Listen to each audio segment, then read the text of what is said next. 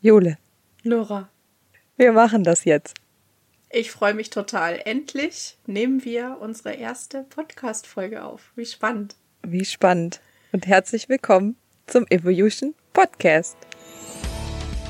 Wir sind Jule und Nora und wir sind fasziniert vom Auswandern und erzählen aus erster Hand, wie wir uns durch den Umzug in ein anderes Land verändert haben. Wir helfen dir, dich durch dein Leben im Ausland zu navigieren, egal ob es chaotisch, magisch oder herausfordernd ist. Wir sind zwei Frauen, die in der Fremde zu Freunden geworden sind und an der Herausforderung des Auswanderns unerwartet neue Facetten an uns entdeckt haben.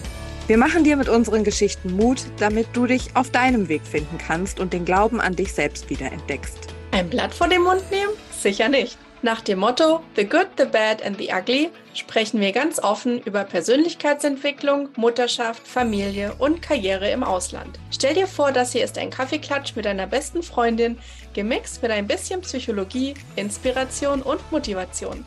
Mach's dir gemütlich und sei bereit, herausgefordert, aber auch ermutigt zu werden, während du zuhörst und etwas Neues lernst. Das ist der Evolution Podcast.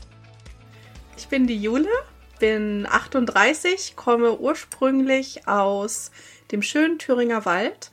Die Stadt heißt Zellamelis, wer das nicht kennt. Da gibt's viel Wintersport, Tannen und Berge. und ich bin seit jetzt mittlerweile neun Jahren in den USA und äh, freue mich heute endlich hier sein zu dürfen, zusammen mit der lieben Nora. Ich freue mich auch total hier zu sein und ich bin Nora, komme ursprünglich aus Köln, bin vor einem Jahr in die USA ausgewandert, bin also noch viel frischer als die Jule.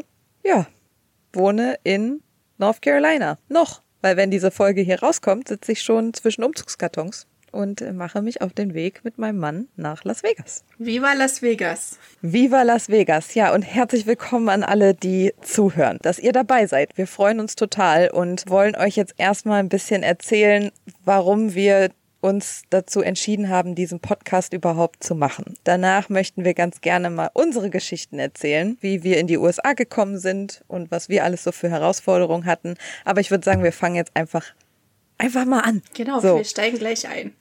Wir steigen gleich ein, damit es auch nicht langweilig wird. Und ja, warum haben wir diesen Podcast gemacht, Jule? Ja, äh, eigentlich war das tatsächlich aus Eigennutz ursprünglich. äh, die Nora und ich, wir haben relativ häufig äh, in letzter Zeit oder ja, jetzt schon über eine längere Zeit, mehrere Monate, immer miteinander telefoniert und uns gegenseitig so ausgetauscht über das Leben hier ähm, in den USA und ähm, haben festgestellt, dass wir nach diesen Gesprächen immer total motiviert und inspiriert ja im Tag weitermachen konnten. Dachten, wenn uns das so im Kleinen hilft, dann hilft es vielleicht auch im Großen. Und was äh, bietet sich da besser an, als einen Podcast zu machen? Genau über die Themen und Geschichten, über die wir uns äh, ja im Privaten auch unterhalten. So sind wir zu der Idee gekommen. Und das ist halt genau das, was wir mit diesem Podcast halt vermitteln wollen. Weil wie oft alle die, die jetzt zuhören, das, ihr kennt das vielleicht. Wenn, wenn man dann da sitzt und mit seinen Liebsten zu Hause spricht und über all die Themen, die einem hier so begegnen und all die Erfahrungen, die man gemacht hat, das können dann irgendwie die Freunde, Familie zu Hause nicht so nachvollziehen. Und das haben wir beide, ne, Julis haben wir ja auch total festgestellt irgendwie, dass man halt mit Gleichgesinnten sich da irgendwie besser austauschen kann und vor allem auch, dass daraus auch richtig Freundschaften entstehen können. Selbst wenn man Kilometer oder Meilen, wir wollen ja jetzt mal hier in den USA bleiben, voneinander entfernt ist. Also wir beide kennen uns nur über Zoom. Wir haben uns noch nie live gesehen. Richtig. Aber wenn es passt, dann passt's halt. Der Deckel hat Topf gefunden, oder wie sagt man? Ja, genau. der Deckel hat einen Topf gefunden. Der Deckel hat einen Topf ja. gefunden. Und so, so ist das wirklich ähm, entstanden. Und auch dieses, äh, wie Nora eben schon angesprochen hat, hier sich in diesem neuen Land auch zurechtzufinden, das ist jetzt eine gute Brücke äh, zu unserem Untertitel des Podcastes. Der heißt nämlich äh, Neues Land, altes Ich. Das ist ja ziemlich eigentlich für sich selbst sprechend. Ähm, aber man denkt da meistens gar nie so drüber nach. Man denkt so, ich wandere jetzt aus und jetzt bin ich in einem neuen Land und naja, wird schon. Ähm, aber man mhm. nimmt halt ganz viel, wie sagt man, so ganz viel Baggage mit aus seinem ja. vorherigen Leben. Ja, man ist ja geprägt von einer Kultur, in der man aufgewachsen ist, von Dingen, die man erlebt hat, Familie, Freunde, alles das prägt einen ja als Mensch äh, und im mhm. Speziellen mhm. auch als Frau noch mal ganz anders, als das vielleicht bei den Männern der Fall ist. Und äh, ja. dann kommst du in ein anderes Land, ja, muss ja nicht unbedingt die USA sein, wo mhm. auch immer hin und dann ist auf einmal alles neu und anders und dann finde ich mal ein und äh, guck mal, was da so an Problemen und, und äh, Herausforderungen aufkommt. Ja, und dann sieh zu, wie du klarkommst, ne? So nach mhm. dem Motto. Aber neues Land, altes Ich, da machen wir nochmal eine separate Folge zu, weil das, da könnten wir ja auch wieder Stunden drüber reden. Und gerade wir zwei, wir sind ja sowieso prädestiniert. Also, wenn Julie und ich anfangen zu telefonieren, dann kann das gerne mal zweieinhalb Stunden dauern. Da haben wir uns echt gedacht, so, warum nehmen wir das jetzt nicht einfach auf? Stellen das mal der breiten Öffentlichkeit zur Verfügung. Vielleicht ist ja für die ein oder andere was dabei, was, was sie auch daraus mitnehmen kann. Das haben wir uns nämlich so gedacht. Genau. Aber jetzt haben wir ja gerade schon ganz kurz, also wir wollen uns jetzt diese Folge und auch die nächste Folge, wir werden diese Folge in zwei Teile aufteilen, weil das sonst echt zu lang wird, dafür nutzen, um euch unsere Geschichte zu erzählen und unsere ja, unseren Weg äh, in die USA und was uns da eigentlich hingebracht hat, erzählen. Und wir fangen mit Jule an. Also, Jule, the stage is yours. The stage is Leg mine. Los. Ich lege los.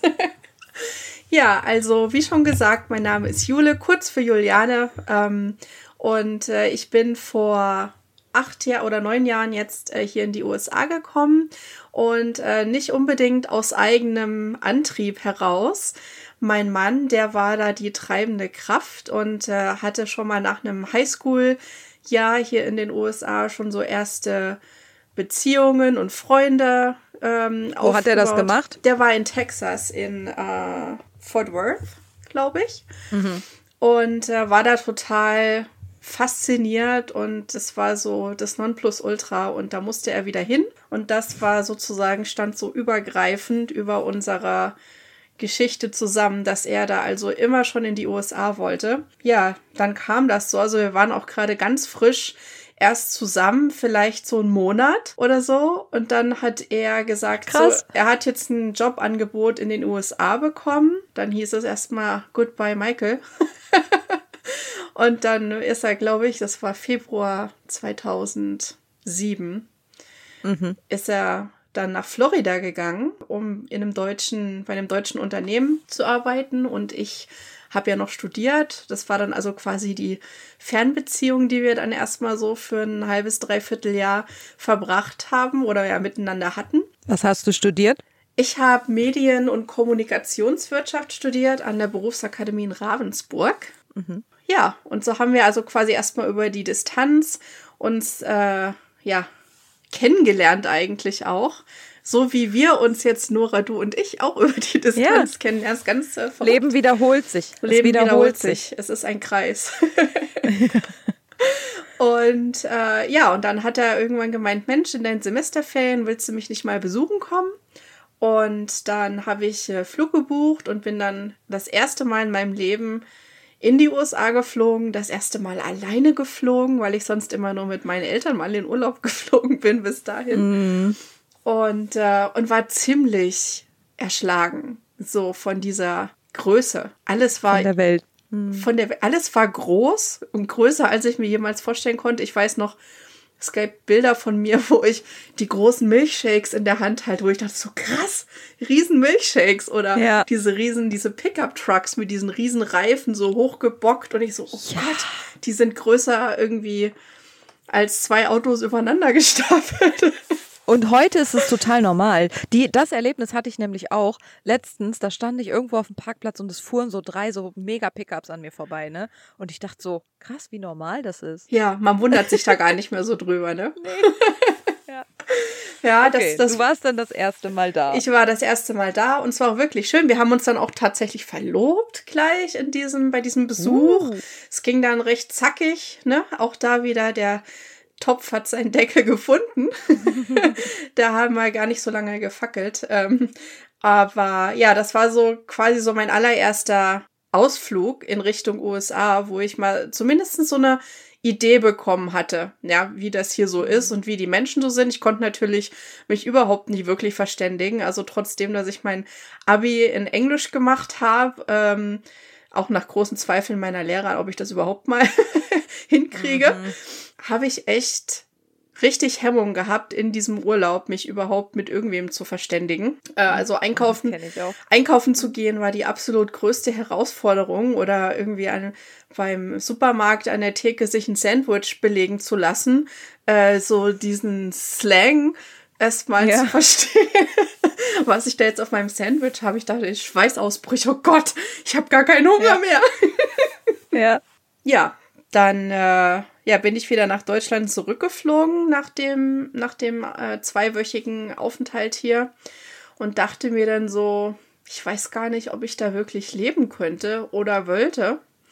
Mhm. Ähm, es, ich konnte es mir überhaupt nicht vorstellen, weil ich natürlich auch nicht wirklich dort gearbeitet habe oder irgendwas gemacht habe. Es war halt nur Urlaub. Mhm. Ja, und dann kam die Wirtschaftskrise ja, 2008. Und mhm. äh, die Firma, wo mein Mann gearbeitet hat, die hat dann zugemacht und dann musste er auch wieder nach Deutschland zurück, weil er auf so einem äh, E-Visum auch dort war. Ja, dann haben wir erstmal uns ein paar Jahre in München wieder situiert. Ich war bei Osram, äh, mhm. habe ich gearbeitet, habe dort einen Online-Shop aufgebaut und eigentlich war alles ganz gut. Wir haben beide gut verdient. Er hatte einen Job in einem äh, Küchenstudio, weil er ist Küchendesigner. Also hat er da wieder einen guten Job gefunden gehabt und die Familie war nah. Mein Papa lebt in München.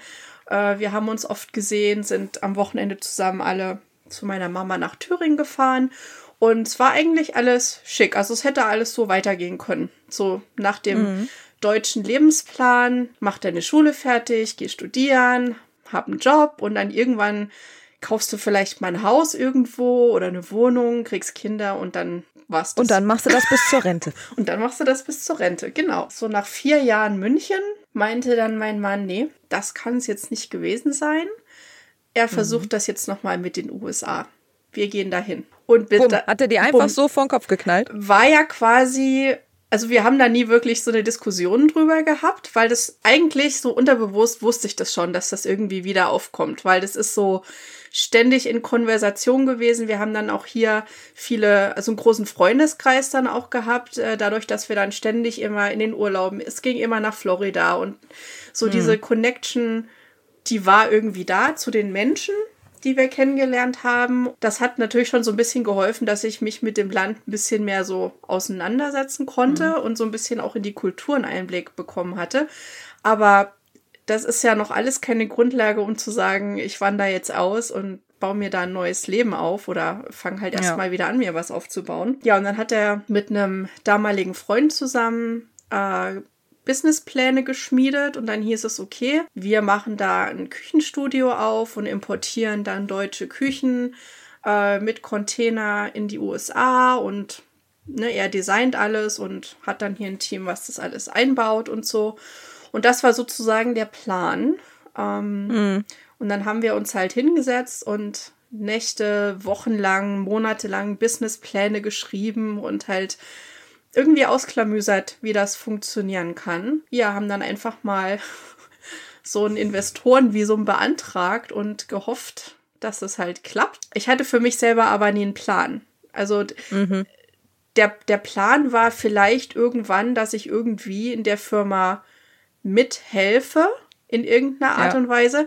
Aber es war nie so der Plan, dass ich so fester Bestandteil von dieser Firma bin, weil das halt eben mein Mann und sein Geschäftspartner zusammen gemacht haben. Ja, das war jetzt also kein, kein Husband and Wife Venture, sondern ja. so Husband and Business Partner und die Frau läuft mit.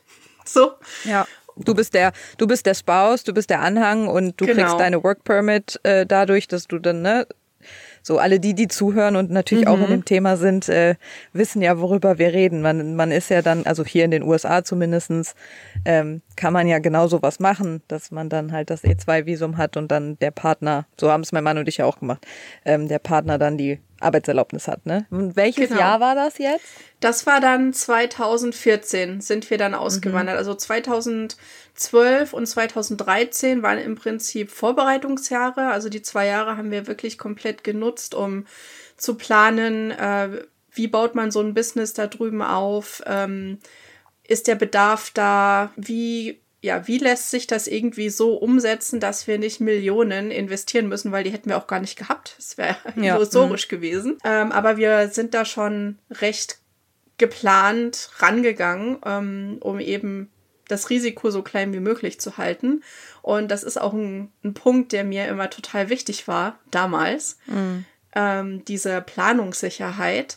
Das konnte ich überhaupt mir gar nicht vorstellen, dass man irgendwo hingeht, irgendwo was anfängt, was Neues, ob das jetzt ein Business ist oder was auch immer, ohne einen konkreten ja. Plan zu haben und ohne zu wissen, dass es funktioniert. Das war immer meine erste ja. Frage. Bist du dir sicher, dass das klappt? Bist du dir sicher, dass? Haben wir das bedacht und was ist der Plan B? Mhm. Ähm, also was würdest du heute der Jule von damals sagen? Der Jule von damals würde ich sagen, die soll mal eine Runde chillen. die soll mal eine Runde chillen, weil alles wird sich schon seinen Weg finden. Ah ja. Mhm. Ja, ich, ich wünschte wirklich, dass ich hier und da gechillter gewesen wäre, weil ja. man sich wirklich über so viel Was wäre, wenn Gedanken gemacht hat, was wahnsinnig viel Energie geraubt hat und einem auch so den Blick für die schönen Dinge genommen hat, die eigentlich gerade mhm. so vor der Nase liegen.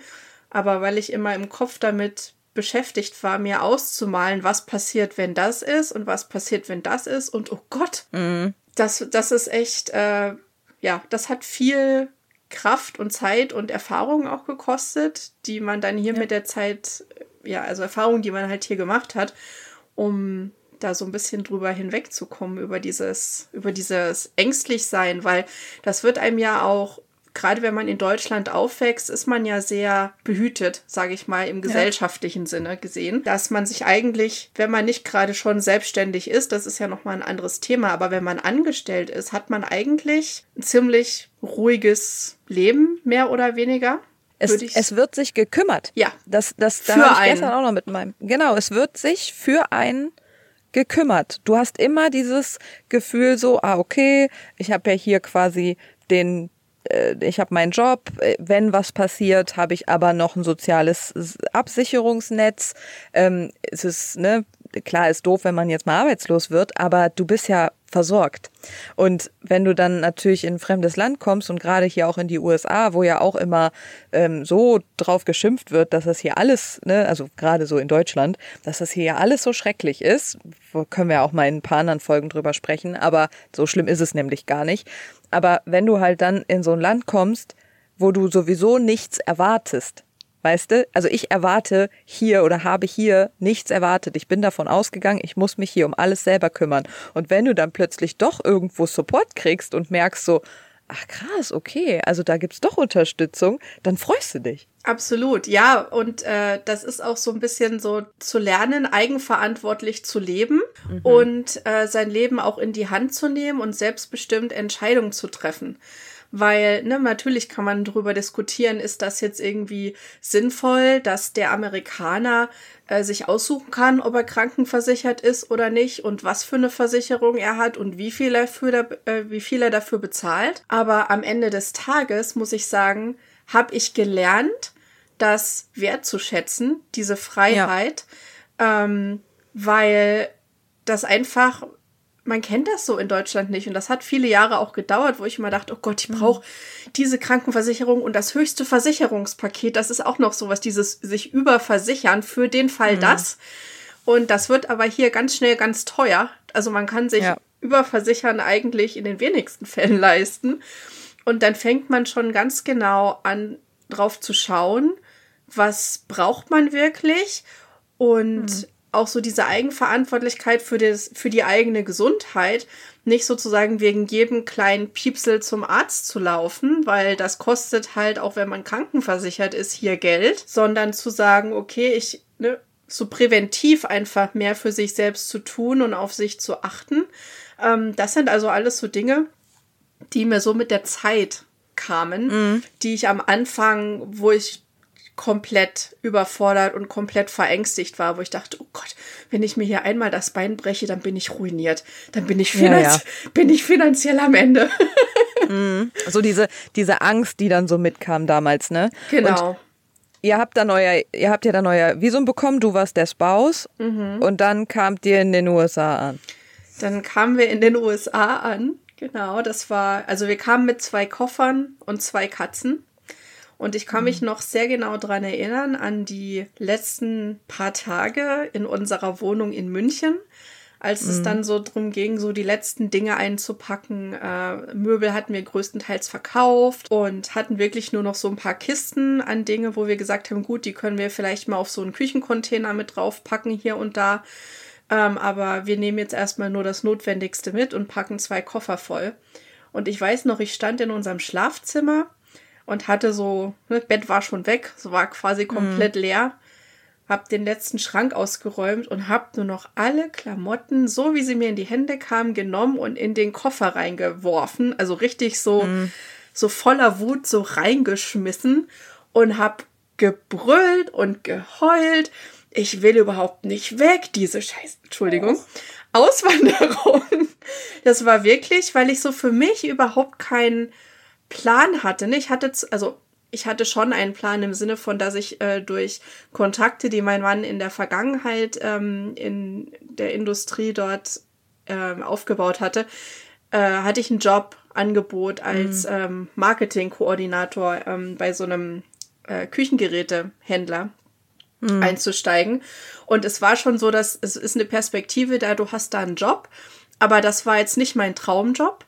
Das war jetzt nicht irgendwie eine Firma, die ich mir ausgesucht habe, wo ich die Bewerbung geschrieben, also ich habe die Bewerbung geschrieben, aber das war keine Eigeninitiative, sondern das war, mein Mann hat sich da mehr oder weniger für mich drum gekümmert, weil er eben die Kontakte hatte und das war, wurde mir halt so hingelegt, so das machst du dann jetzt erstmal. So, So fremdgesteuert, so ne? fremdgesteuert. So jemand, jemand anderes übernimmt für dich jetzt die, die Verantwortung in Anführungszeichen Mhm. und sagt dir, was du zu tun hast. Genau, und das, ja, richtig. Und das hat sich dann auch echt durchgezogen, weil der Geschäftspartner von meinem Mann ist lange Geschichte und ne, das ist jetzt auch nicht mehr. Irgendwann wirst du das auch mal im Detail irgendwann erzählen. werde ich das ist- nochmal im Detail erzählen. Aber das war sowas, was sich so durchgezogen hat in, in den ersten sechs Jahren tatsächlich, die Mhm. wir hier waren. Dieses, ich gebe die Verantwortung an jemanden anders ab, weil der hat sich da auch ziemlich involviert und hat immer sicherlich aus guten Absichten, also ich unterstelle da auch nichts oder so, ja, aber hat da wirklich äh, immer geguckt, hier, ma, nimm, mach mal den Job und jetzt wurde bei ihm in der Firma was frei, also der hatte noch eine andere Firma nebenbei, da wurde was frei, jetzt kannst du mal da arbeiten, aber es war nie so Dein, dieses... dein Mann quasi, ne? Also er hat deinen Mann Genau. dann quasi da. Ja, hm, okay. Genau. Und, äh, und zwar nie so, dass ich für mich gesagt habe, so, jetzt bewerbe ich mich mal bei dieser Firma und jetzt arbeite ich mal in diesem Job, sondern ich habe immer die Verantwortung an andere abgegeben, weil ich dachte, also ich weiß nicht, ob das war, weil man das so aus, ich meine, gut, in Deutschland, das, man kann das auch nicht so direkt vergleichen. Das fällt mir jetzt ein bisschen schwer, das in Worte zu fassen. Aber schon dieses, da ist noch jemand, der sich für dich kümmert. Ja, der irgendwie so dein bestes Interesse äh, im, im Hinterkopf Jetzt hat. Meinst du jetzt deinen Mann oder meinst du den Geschäftspartner? Den Geschäftspartner. Okay, Ja. weil das kann ich total nachvollziehen, weil wir haben ja so eine ähnliche Geschichte dazu später mehr. Aber ähm, ich glaube einfach auch, dass das was damit zu tun hat, dass du halt einfach aus einer, du, du kommst ja, du, du guck mal, Punkt eins, du wolltest eigentlich sowieso nicht. So, dann hattest du keinen Plan. Dann hast du dir gedacht, naja, okay, gut, der eine, der hat schon Ahnung, war der Amerikaner? Ja. ne? Ja, der, der hat schon Ahnung, der weiß, wie das läuft, an dem orientieren wir uns jetzt mal. Das Dann wird schon richtig alles sein. gut werden. Genau, das wird schon richtig laufen. Und dann ist das, glaube ich, total normal, dass man einfach dann so diese Verantwortung abgibt und sich einfach denkt so, naja, das wird schon. Die, die, der wird ja schon wissen, was er tut, weil der kommt ja schließlich hierher, weil wir gehen ja immer von uns aus. Richtig. Wenn ich jemanden, ne, wenn ich jemanden nach Deutschland hole und sage, hier, pass auf, äh, das ist mein Land, ich erkläre dir jetzt mal, wie das hier läuft und äh, kümmere mich, dann weiß ich nicht. Also es ist ja meine, meine eigene ähm, Herangehensweise und deshalb voll nachvollziehbar, dass du für dich halt einfach gesagt hast, ich gebe da die Verantwortung ab und ich glaube, das ist auch normal und ich glaube, das können auch super viele nachfühlen, die vielleicht in einer ähnlichen Situation sind. Hattest du denn auch das Gefühl, dass du die Verantwortung deinem Mann so ein bisschen mitgegeben hast, so jetzt kümmere dich um mich? Mm, das vielleicht nicht unbedingt. Also da war eigentlich schon so dieses, wir machen das, also dieses Projekt Auswandern, das war so, ja, ich bin mitgelaufen, aber ich habe dann auch partizipiert, ja. Also okay. das, das war schon, das war schon okay. Aber was jetzt so dieses berufliche und mich so irgendwie da auch einzufinden, da habe ich ganz viel immer auf andere vertraut und, und drauf gehofft, so im Stillen, ne, so nach dem Motto, jetzt in der Firma zum Beispiel, in der ich angestellt war, bei dem ähm, äh, Gerätehändler, so, äh, die werden schon sehen, was ich für Talente habe. Die werden mir dann schon irgendwie mal eine Gehaltserhöhung anbieten oder so, mhm. ne, weil ich natürlich auch da mich komplett fehl am Platze gefühlt habe, in dem Sinne, als dass diese ganzen, äh, sag ich mal, professionellen Skills und alles das, was ich halt konnte und wo ich immer richtig gut drin war, dass das auf einmal gar nicht mehr so, zumindestens im ersten Moment für mich wahrnehmbar nicht mehr so war, weil ich komplett an mir gezweifelt habe und gedacht habe, oh Gott, mit meinem Englisch, wie soll ich mich denn jetzt hier irgendwie artikulieren? Wie soll ich denn Marketingkonzepte den irgendwie verklickern oder ne, wenn ich eine Idee habe, das so rüberbringen, dass das irgendwie auch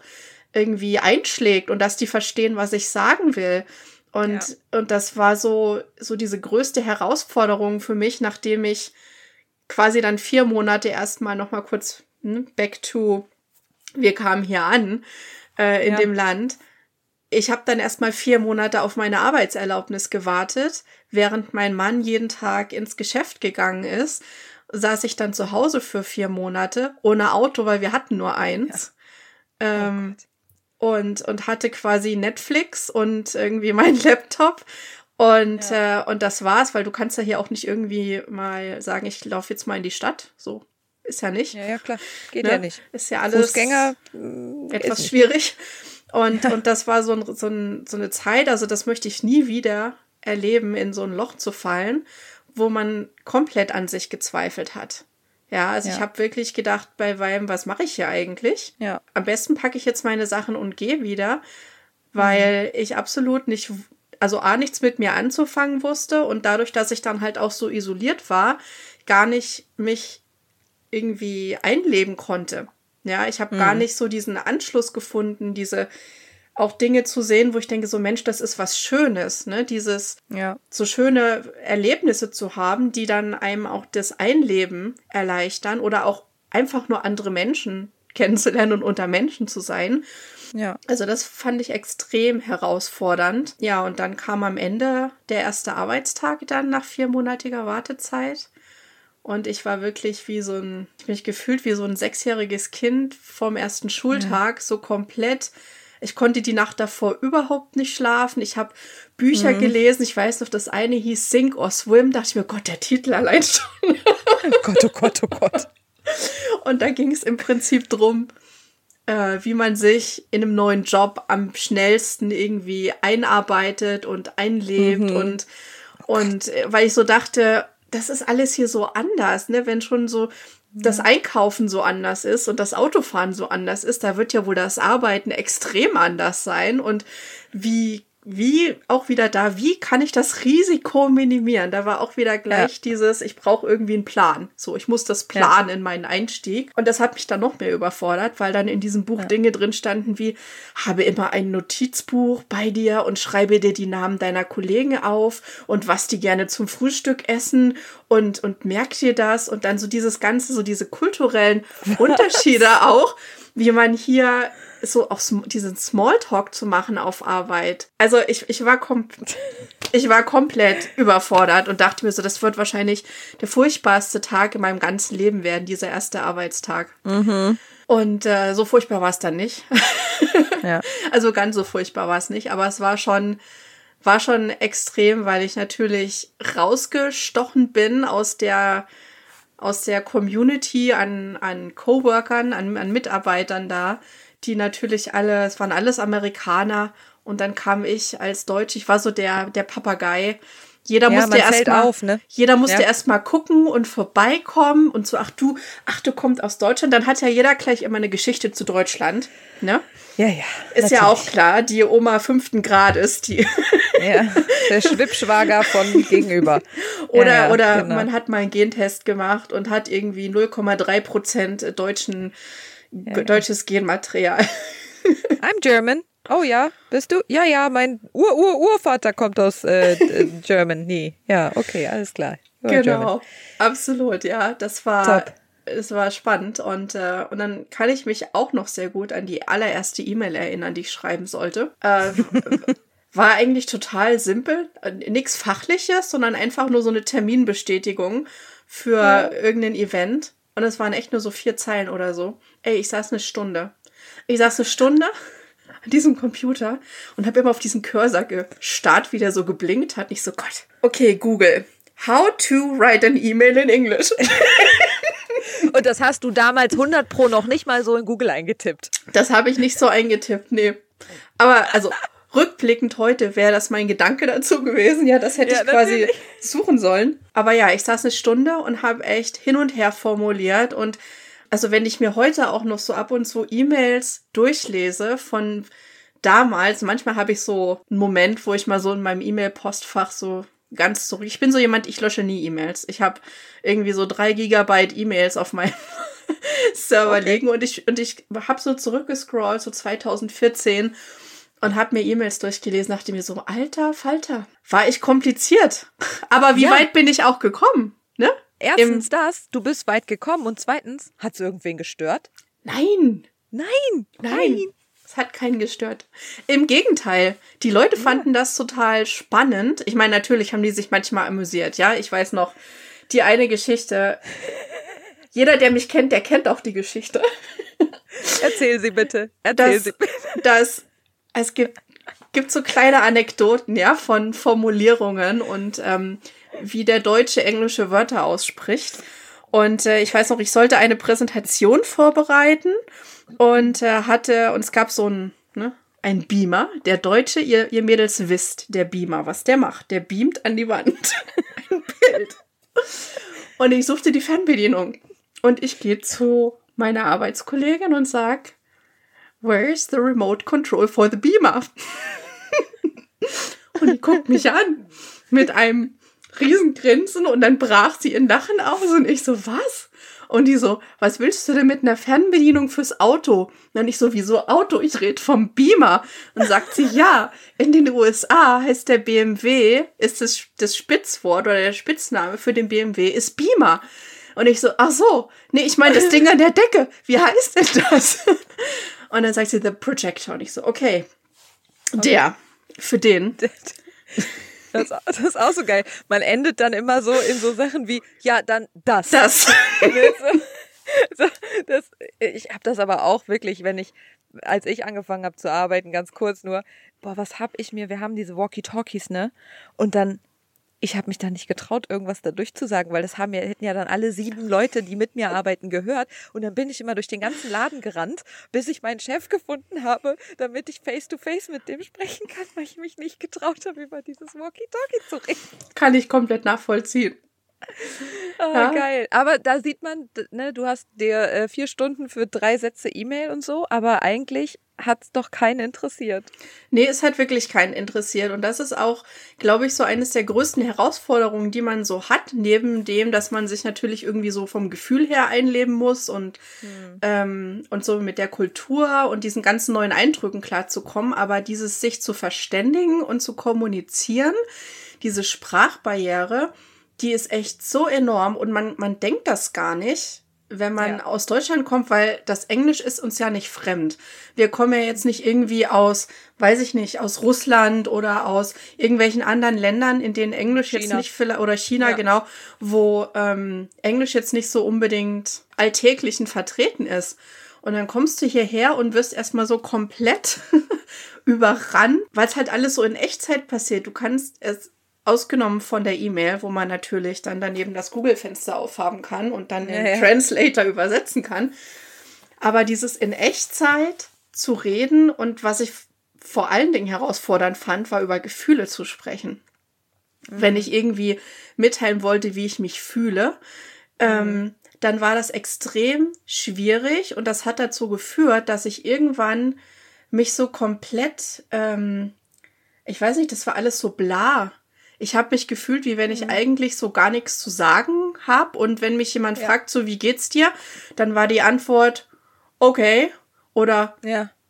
alright. Oder irgendwie so. Mhm. Aber so dieses Mensch, boah, ich habe heute echt einen schlechten Tag gehabt und ich fühle mich irgendwie wie, äh, wenn mir jemand mit äh, die Tür vor den Kopf geknallt, weißt du, diese, dass man auch so diese Sprichwörter, die ja vielleicht auch so eine Emotion transportieren, gar nicht mhm. kennt oder die nicht richtig interpretiert und dann falsch benutzt und dann eigentlich gar nicht rüberkommt, so wie geht's der Jule eigentlich wirklich.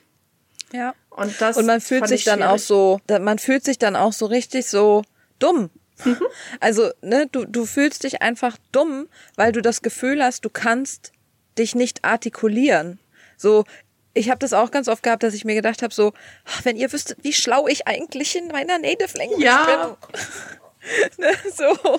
Und ähm, ja, ja, also kann ich auch voll gut nachvollziehen. Ja, das war wirklich so das, das Herausforderndste. Und so richtig gemeistert habe ich das aber auch erst, ich glaube, so drei Jahre, nachdem wir hier angekommen waren, wo ich mich wirklich, ich habe mich dann wirklich dazu gezwungen und auch gesagt, okay, ich bin jetzt hier, ähm, ich werde jetzt nur noch englisches Fernsehen gucken, ich lese nur noch englische Bücher, ich höre englisches Radio. Auf Arbeit hatten wir zum Glück auch niemanden, der Deutsch gesprochen hat. Also ich war wirklich gezwungen. Ich habe mich dann auch irgendwann so bewusst da reingegeben und gesagt, okay, ich gucke jetzt irgendwie nicht mehr jeden Abend das deutsche Fernsehen übers Internet, sondern ich gucke halt das, was hier kommt. Und, äh, und das hat mir dann echt so einen großen Sprung nach vorne gegeben. Einfach so wie sagt man auf Deutsch, Familiarity, also dass man so familiär ist Gewohnheit, mit den Gewohnheit, ja, ja. das auch zu hören, ne, weil man muss ja auch ja. erstmal so ein und so ein Sprachgefühl auch zu entwickeln, dass man nicht über jeden Satz irgendwie dreimal nachdenkt, bevor man den sagt, mhm. sondern dass man einfach dann irgendwann kommt dieser Punkt, wo mhm. du einfach so den Schalter umlegst. Das ist wirklich wie so von heute auf morgen und jetzt rede ich einfach. Ähm, ja. Und äh, dann ist es mir auch egal, was andere darüber denken. Ja, und ob es falsch ist. Also, ne, du, du redest einfach und dann ist da grammatikalisch ein Bug drin oder dann ist da die Zeit nicht richtig oder du sagst ein Wort falsch. Ist egal. Einfach, einfach reden. Ja, und das, äh, also auch so ein bisschen als Motivation jetzt für die Zuhörerinnen, die mhm. vielleicht gerade auch in der Situation sind das ist ja am Ende auch so ein Personality Trait. Das ist ja auch am Ende was, was dich mhm. ausmacht in, in dieser neuen Kultur, in diesem neuen Land. Dass du eben, das natürlich irgendwie erkennbar ist, dass du aus einem anderen Land kommst. Das macht dich aber auch total interessant. Ja. Und das öffnet eigentlich total viele Türen für Gespräche, um sich mit anderen Menschen zu verbinden. Gerade weil wir nicht so mit diesem Smalltalk, das kann ich immer noch nicht. Und da werde ich noch viele Bücher mhm. lesen müssen und, das, und das üben müssen, um da mich irgendwie wohlzufühlen und, äh, und einfach mal so ins Blaue herein Leute anzusprechen und da übers Wetter oder was auch immer zu sprechen. Mhm. Aber das macht dich als Menschen total interessant, gerade für die Einheimischen, weil, mhm. also ich kann jetzt nur für Amerika sprechen, in anderen Ländern ist das sicherlich auch wieder ein bisschen anders. Aber hier ist ja so, der Durchschnittsamerikaner, der hat ja im Zweifel zumindest noch nicht mal das Land verlassen. Ja. Manche noch nicht mal ihren Bundesstaat. Und wenn ja. dann jemand kommt der aus einem anderen Land in den USA sich was aufbaut, in einer neuen Kultur, mit einer neuen Sprache, mit allem, was da dazugehört, da haben die den absolut größten Respekt davor und da nimmt man sich selber viel zu ernst und, und gibt sich selber überhaupt gar keinen Credit für das, was man eigentlich hier macht. Man sieht das immer nur sein eigenes Fehlverhalten oder seine eigenen Dinge, die man eben nicht so gut kann, wo man sich nicht wohlfühlt.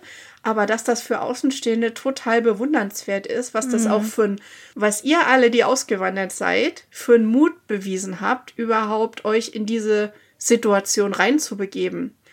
Das ja. muss man sich echt mal überlegen. Also es macht nicht jeder. Es gibt viele Auswanderer, nee. ne? manche gewollt, manche ungewollt, aber alle die haben doch gemeinsam, dass man so einen richtigen, man muss schon ein bisschen Gottvertrauen haben dass alles ja, irgendwie und, gut und, wird. Und irgendwas hat ja dich damals auch dann, also irgendein Vertrauen war ja da schon in dir, was dich quasi dann auch dazu gebracht hat zu sagen, okay, mein Göttergatte, wir machen das jetzt. Mhm. Ich komme mit. Du hättest ja auch sagen können, weißt du was, mach deinen Driss alleine. Ich äh, bleib hier, such dir in Amerika eine, Tschüssikowski. Hättest du ja sagen können, ne? Richtig. Theoretisch. So, also irgendwas muss ja damals schon da gewesen sein. Und äh, für alle die, die dann ne, jetzt auch das gerade durchmachen, irgendwas ist ja schon in euch, dass man diesen Schritt überhaupt gegangen ist. Darauf gilt es zu vertrauen. Und jetzt bist du quasi in deinem Job und äh, hast jetzt nach vier Monaten da und etablierst dich da. Und wie ist dann weitergegangen? Ja, dann war es eigentlich ein sehr steiniges, äh, ein sehr steiniger Weg bis äh, wo wir jetzt sind, weil das mit dem Geschäft lief super, bis dann äh, Covid, äh, Covid da war und das können ja sicherlich viele nachvollziehen. Ja, dann stand man ja erstmal generell. Das war ja, das ist ja auch nochmal so ein Thema. Das, äh, ne, es ist sehr polarisierend, sehr politisiert und müssen wir jetzt vielleicht jetzt auch heute in der Episode gar nicht so im Detail drauf eingehen, aber auch das war wieder so eine Erfahrung, wo einem wieder so bewusst geworden ist, wie man sich so verändert mit der Zeit, die man hier im Ausland lebt, wie man Dinge, die dann im Heimatland passieren, aus einer komplett anderen Brille sieht und die ganz anders wahrnimmt, als wie man das vielleicht noch gesehen hätte vor so und so vielen Jahren, als man noch da gelebt hat. Ja, und dann, also mit Covid war dann quasi mehr oder weniger das Ende von diesem Business ähm, gekommen, einfach aus, aus wirtschaftlichen Gründen, aber auch, weil mein Mann und äh, sein Geschäftspartner sich auch persönlich in irgendwie komplett gegensätzliche Richtungen entwickelt haben, dass wir gesagt haben, das macht eigentlich an der Stelle so keinen Sinn mehr. Und äh, nun hatten wir das Problem, dass wir ja auf einem E2-Visum hier waren, also ein Investorenvisum, was daran gebunden ist an den wirtschaftlichen Erfolg. Ja, und wenn der dann nicht Ja. mehr da ist und keine Lebensgrundlage für dich durch diese Firma mehr besteht, darfst du dann innerhalb von 30 Tagen dein, das Land verlassen und deine Koffer packen. Ja. Und ähm, glücklicherweise hatten wir einen sehr guten Immigration-Anwalt, der dann gesagt hat, okay, der Michael durch seine Küchendesigns, der hat da wahnsinnig viel Einfluss hier auf die Industrie genommen. Also der hat richtig äh, Designpreise gewonnen und, und war da sehr oder ist immer noch sehr involviert und, äh, und durch diese Auszeichnung konnten wir im Prinzip so ein, ähm, das nennt sich Alien of Extraordinary Ability Visum. Weiß nicht genau, wie das Visum konkret heißt, aber das war der Ich glaube, Status. das ist ein E, nicht E, H. Also das ist auf jeden Fall so, HL ein- so, ein, irgendwas, so ein so, ein, so ein Spezialisten. besondere Talente-Visum, genau. Ja. Genau. Mhm. Und das hat er zum Glück ähm, bekommen. Und im gleichen Atemzug konnten die Anwälte dann mit diesem neuen Status unsere Green Card beantragen, die wir so ja gar nicht bekommen hätten, wenn wir jetzt nur Mhm. Ja. übers E-Visum hier gewesen wären. Und äh, genau, und das hat auch wieder dieses Vertrauen, dass die Dinge sich zum Guten wenden. Ja, das ist so ein extremer, ähm, so ein extremes inneres Wachstum, was ich da hatte. So, ein- so ein, ich kann es gar nicht richtig beschreiben, aber wirklich, wenn du mir vor neun Jahren gesagt hättest, du wirst an einem Punkt in dieser Auswanderung sein, wo ein Beamter am Schalter entscheidet, darfst du hier bleiben, darfst du nicht hier bleiben und du hast eigentlich keinen Plan B. Weil wir hatten keinen Plan B. Das war der Plan A. Hier zu sein, nach dem, was man auch sich hier alles aufgebaut hat. Also hier eine Firma aufzubauen, ist ja jetzt auch kein Zuckerschlecken, ist es in keinem Land.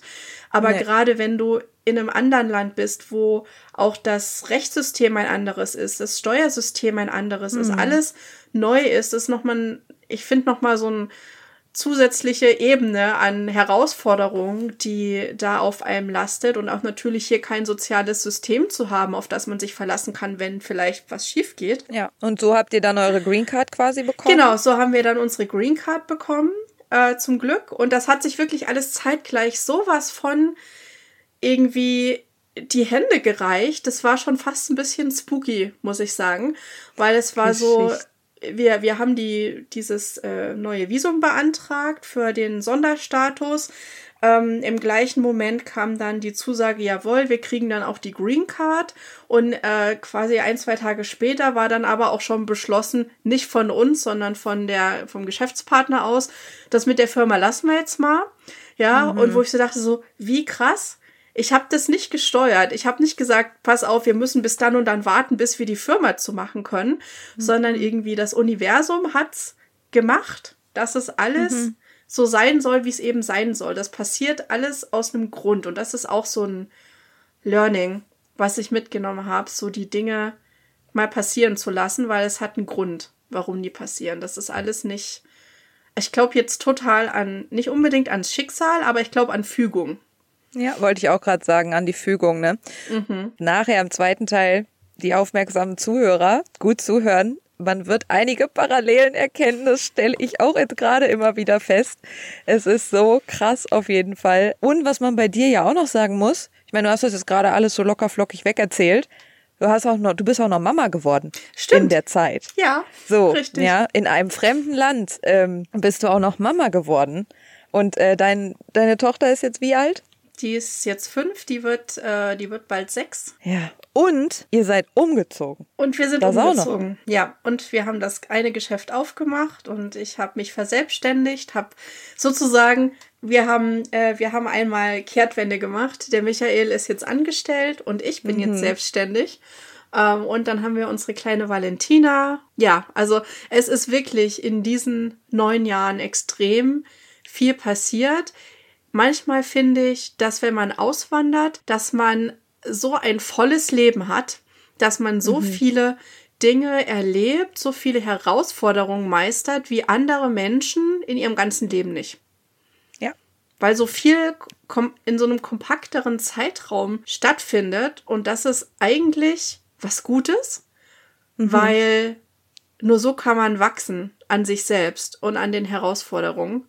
Aber auch das ist ein Learning, was sich erst, das muss man erst durchmachen, um dann rückblickend zu sehen, mhm. was das eigentlich mit einem gemacht hat und wo einen das überhaupt hingebracht hat. Faszinierend. Ja, faszinierend. Du lebst dein Leben vorwärts und verstehst es rückwärts. Das ist tatsächlich so. Das ist so. gut. Und das ist so. Ja, das, das ist ein Zitat von jemandem, fällt der Name gerade nicht ein, ähm, aber das ist wirklich, das Leben wird vorwärts gelebt und rückwärts verstanden. So ist das. Ich glaube, der Steve Zitat. Jobs hat auch mal sowas gesagt, so, dass man die, die Punkte erst verbinden kann, wenn man zurückschaut und sieht, was eigentlich so passiert ist und wie mhm. das alles zusammenhing, das eine mit dem anderen. Wo wir wieder beim Thema Fügung wären.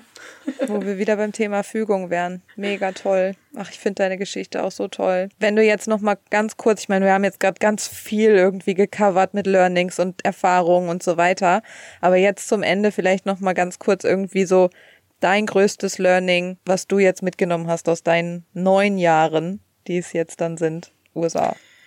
Genau, also das größte Learning, würde ich sagen, ist auf jeden Fall die Dinge passieren zu lassen und für Neues immer offen zu sein. Mhm. Weil wenn ich mal schaue, wie viele Dinge passiert sind oder wie viele Möglichkeiten sich für uns ergeben haben, sei es der Umzug, sei es die neue Arbeit von Michael, sei es meine Selbstständigkeit und was damit alles verbunden ist, das hätte ich teilweise gar nicht sehen können, wenn ich mhm. mit meinen Gedanken immer irgendwie so ein, entweder mich sehr dieser Angst hingegeben hätte, oh Gott, was kommt jetzt als nächstes? Ähm, mhm. Aber vielleicht, dass er äh, mit Neugier zu sehen und zu sagen, ich bin mal gespannt, was als nächstes passiert. Das ist am Ende sagen wir das Gleiche. Aber das hat eine komplett andere mhm. Meinung und Bedeutung, wenn ich sage, oh Gott, was passiert als nächstes? Oder ich bin mal gespannt, was als nächstes passiert. So diese Haltung, die innere Haltung dazu ist eine andere. Und das ist was, wo ich wirklich sagen muss, das kann ich nur jemands Herz legen, der damit vielleicht gerade so ein bisschen ein Problem hat, was ich total nachvollziehen kann. Ähm, mhm. Aber einfach mal zu gucken, warum kann das denn auch was Gutes sein? Egal wie schlimm die Situation gerade ist, aber was kann man denn potenziell daraus lernen? Welchen Fehler wirst du vielleicht nicht wieder machen oder ja. wie wirst du vielleicht in Zukunft eine Entscheidung anders treffen, basierend auf dem, was du jetzt aus dieser Situation lernst?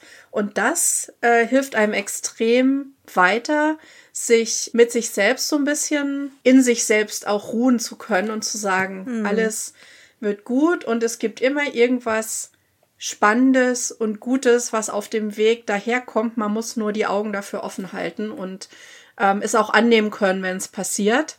und ja. nicht zu viel in die Dinge rein zu interpretieren. Dieses Urvertrauen, weil mhm. das ist da, sonst hätte man den Schritt nicht gemacht oder sonst hättest du den Schritt gerade nicht gemacht, auch du, du gerade zuhörst, darauf zu vertrauen und anstatt, oh Gott, was passiert als nächstes, mal mehr probieren. Ich freue mich auf das, was als nächstes kommt. Genau, denn der, der, der größte Schritt war, die Auswanderung überhaupt zu machen. Ja, und der ist schon geschafft. Und der ist geschafft. Und alles andere ist quasi the cherry on top. Das, mhm. das, äh, das Lernen der Leben, oder wie sagt man so, dieses, was du jetzt lernst, das wird dich so für dein komplettes Leben prägen und dich in tatsächlich eine ganz andere Person verwandeln, ja. als die, die du warst, als du hergekommen bist. Schönes Schlusswort. Ja. Toll, wir haben die erste Folge. Wir haben die erste Folge.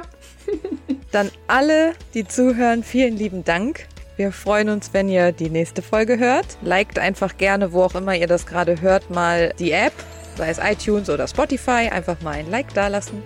Und dann sage ich jetzt einfach mal bis zum nächsten Mal. Ja, bis zum nächsten Mal. Tschüss. Tschüss.